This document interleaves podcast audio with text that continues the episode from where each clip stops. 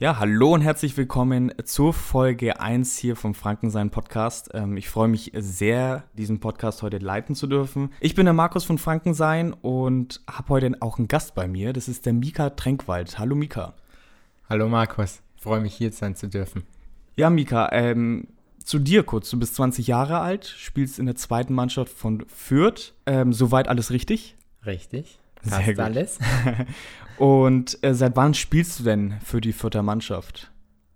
Also ich bin 2015 dahin gewechselt von Würzburg damals. Da davor habe ich in Geiselwind gespielt, als bei meinem Heimatdorfverein, wenn man das so sagen kann. Also ich habe ja auch schon ein paar Mal gegen Fürth gespielt. Äh, ich kann es an einer Hand auf jeden Fall abzählen und weiß, dass es auf jeden Fall schon krasses Niveau ist, also es ist nicht, nicht ohne. Da nebenbei noch äh, herzlichen Glückwunsch zum Aufstieg, wenn man das irgendwie sagen kann. Äh, sehr cool. Dankeschön, auch wenn ich nicht arg viel damit zu tun habe, aber Dankeschön, freue mich für die erste Mannschaft. Ja, vielleicht kriegst du so eine Postkarte, äh, ich war auch dabei oder so, was man manchmal hat. Ich denke ja nicht. genau, zu deinem Werdegang. Äh, du hast es ja schon mal kurz angerissen. Äh, von wo kommst du denn eigentlich? Also ich komme aus Geiselwind, gebürtig in Kitzingen. Und da lebe ich mein ganzes Leben lang, von klein auf und bin nie umgezogen oder so. Jetzt ist es ja bei Fußballtalenten oftmals so, wenn sie dann in frühen Jahren schon zu einer Fußballmannschaft zum Beispiel zu Fürth wechseln, dass sie auch aufs Internat gehen. Äh, wie ist es denn bei Fürth, beziehungsweise wie war es denn bei dir? Die Talente, wo von näher kommen, Umgebung Fürth sage ich jetzt mal, bleiben natürlich bei ihren Eltern oder im Elternhaus, aber die jetzt von weiter weg kommen, so ich sag mal, wo man eine Stunde oder so fahren muss, ähm, kommen schon meistens in, ins Internat, weil sonst der Stress mit Schule oder Arbeit im späteren Leben dann wirklich zu viel wird.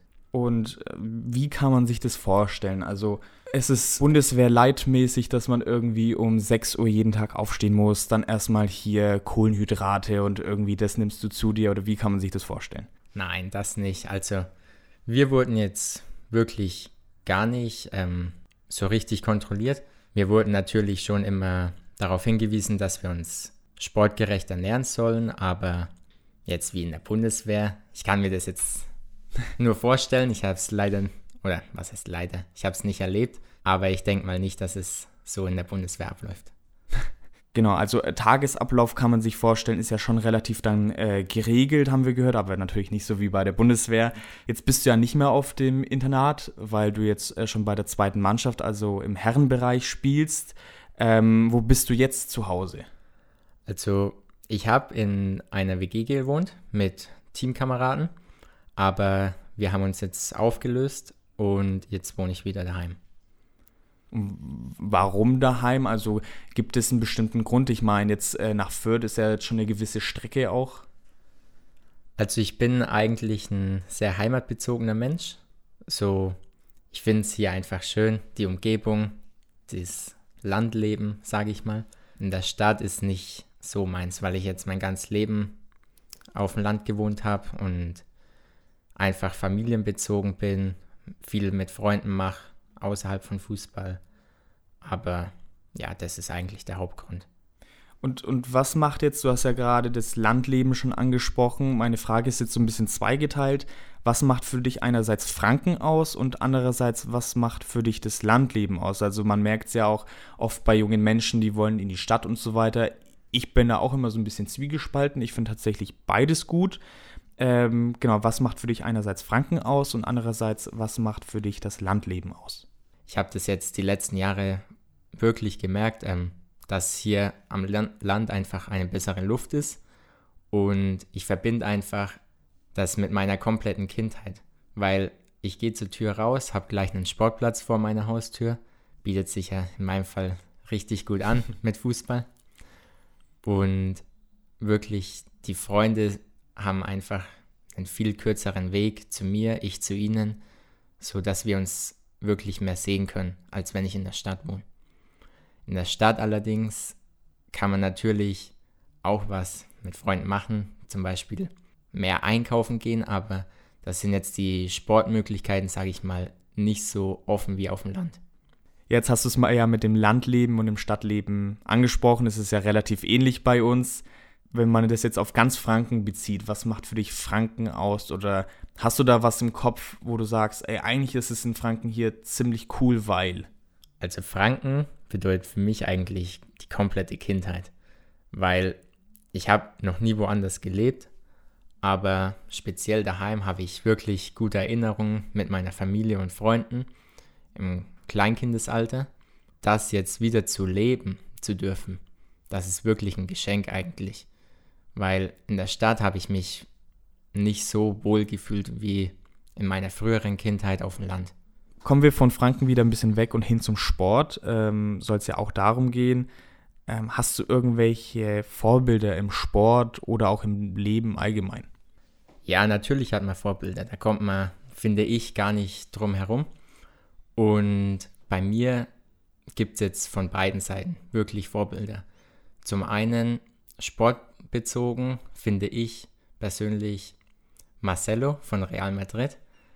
Habe ich mir wirklich schon immer angeschaut, gerne technisch begabt, auch auf meiner Position Linksverteidiger. Er hat einfach Spaß gemacht zuzuschauen. Des Weiteren finde ich Kobe Bryant der Basketballspieler. Die Einstellung von ihm finde ich grandios eigentlich.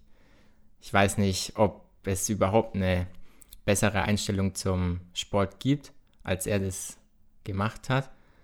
Ja, da hole ich mir auch immer Motivation und so etwas heraus kurze Nachfrage, ist Marcello dann auch frisurentechnisch ein Vorbild für dich? Also man muss wissen, Marcello hat, äh, kann man sagen, ein Afro eigentlich mehr oder weniger. Wäre das, wär das auch was für dich? Kannst du dir das vorstellen?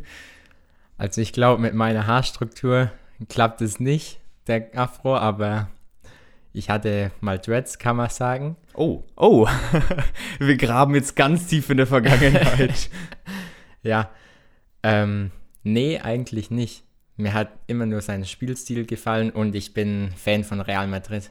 Deswegen, ja, hat sich's immer gut angeboten. Genau, jetzt hast du ja zwei sportliche Vorbilder genannt. Äh, gibt es dann sonst im Leben generell noch, noch jemanden?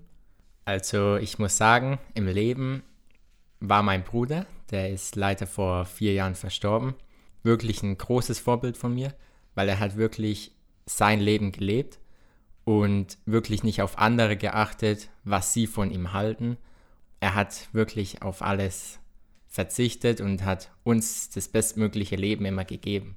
Ja, da habe ich mir viel abgeschaut und bewundere ihn jetzt immer noch dafür, dass er mir wirklich so eine coole Kindheit geschenkt hat. In, inwiefern hatte ich das dann auch auf deinem Weg jetzt als, als Fußballer bis dato gestärkt oder begleitet? begleitet und gestärkt hat es mich auf jeden Fall. Da kommt man auch nicht drum herum. Ähm, aber wirklich jetzt, dass es ausschlaggebend dafür ist, dass ich Fußballprofi werden will, ist es nicht. Sondern er hat mich immer unterstützt. Ich weiß, ich kann mich noch daran erinnern. Ich hatte mein erstes Probetraining bei Kräuter Fürth und ich kam heim und habe gesagt, ich habe überall Muskelkater. Ich, ich habe keinen Bock darauf. Ich will nicht mehr dahin gehen.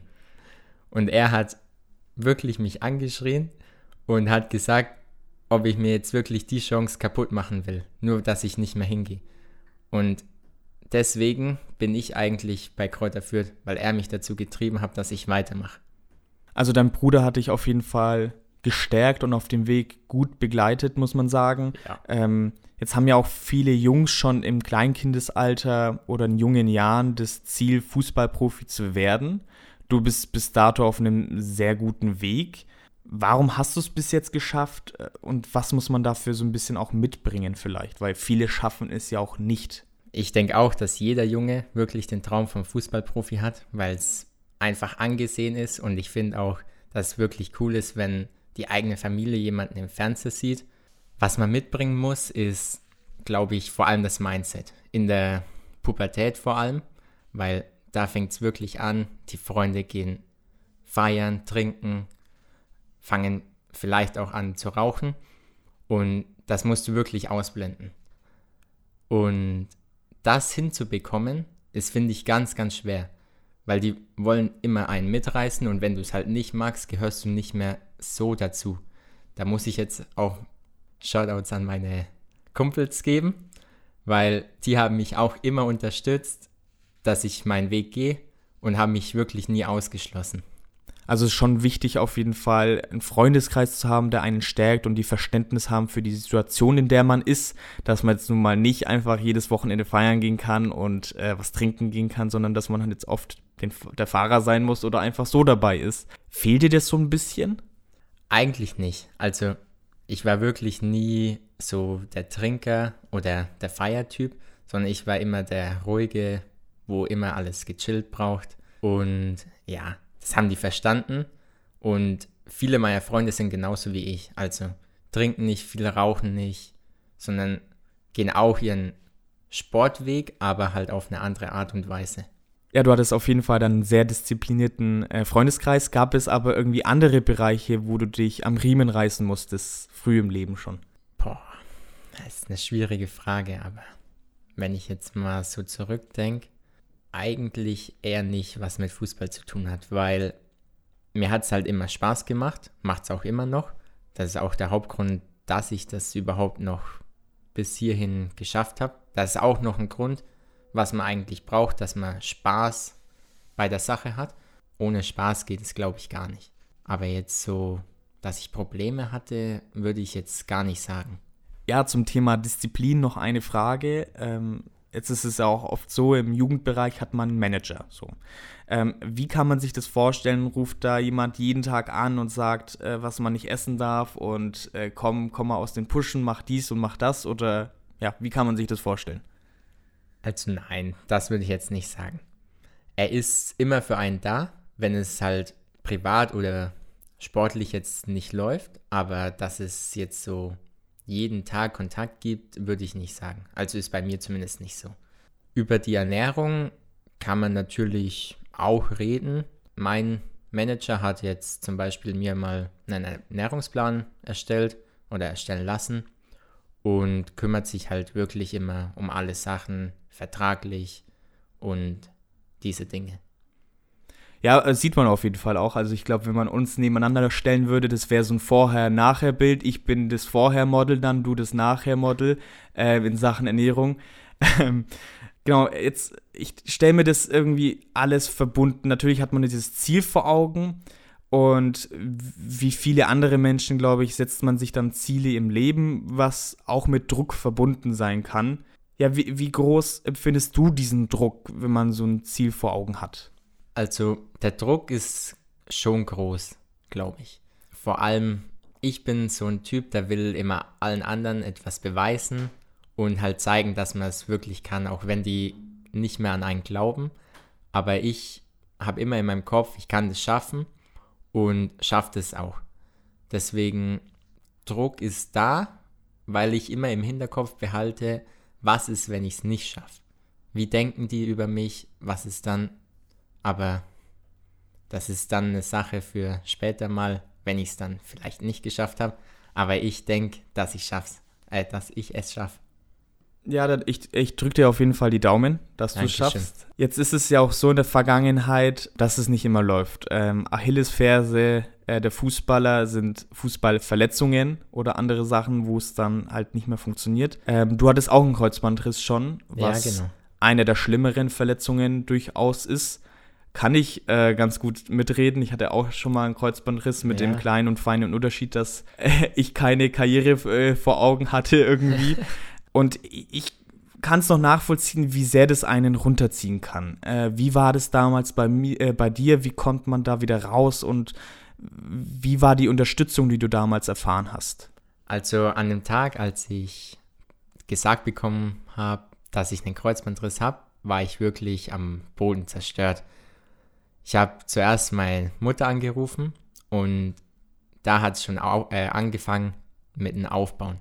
Sie hat mir gut zugeredet, dass es so sein soll, so dass ich da jetzt durchgehen muss, dass es einen Hintergrund hat, dass das jetzt passiert ist, dass ich stärker zurückkomme Dann, als ich das meinen Freunden erzählt habe, die standen auch direkt hinter mir, haben mir zu, gut zugeredet, haben wirklich alles gemacht, dass ich in der Zeit, wo ich nichts machen konnte, mich wirklich besser fühle.